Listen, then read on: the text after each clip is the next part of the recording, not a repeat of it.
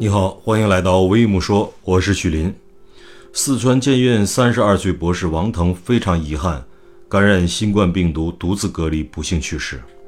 二零二二年十二月十三日凌晨，四川建筑职业技术学院青年教师王腾博士突然因病去世，年仅三十二岁。他的爱人在他的朋友圈发布了这一讣告。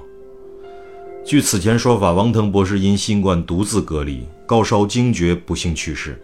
他因为担心自己的老婆孩子被自己传染，便独自一人居家隔离。不幸的是，他高烧昏厥，没人照顾，没能及时送医抢救而去世。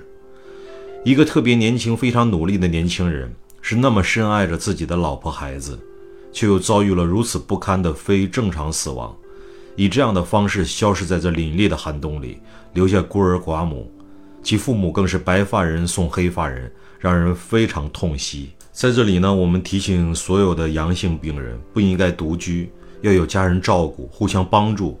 发现问题及时送医院是比较正确的做法。希望大家及时提醒家人朋友，我们共同战胜疫情。你好，这里是微木说，我是许林，欢迎评论区点赞、留言、转发，再见。